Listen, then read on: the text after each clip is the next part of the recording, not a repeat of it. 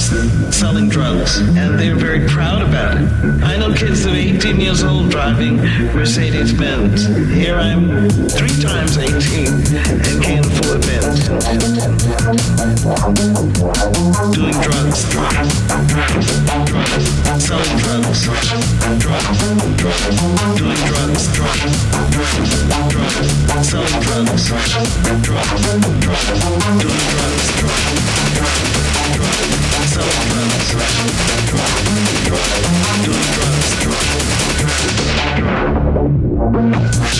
doing drugs,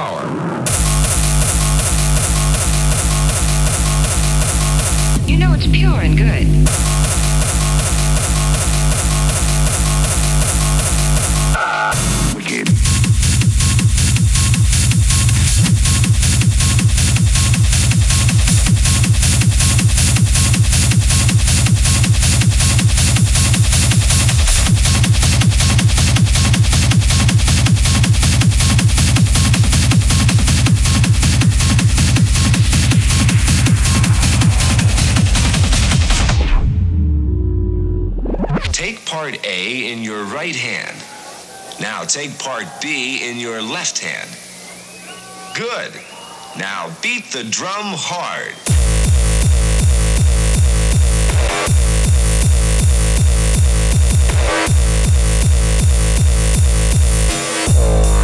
Now beat the drum hard.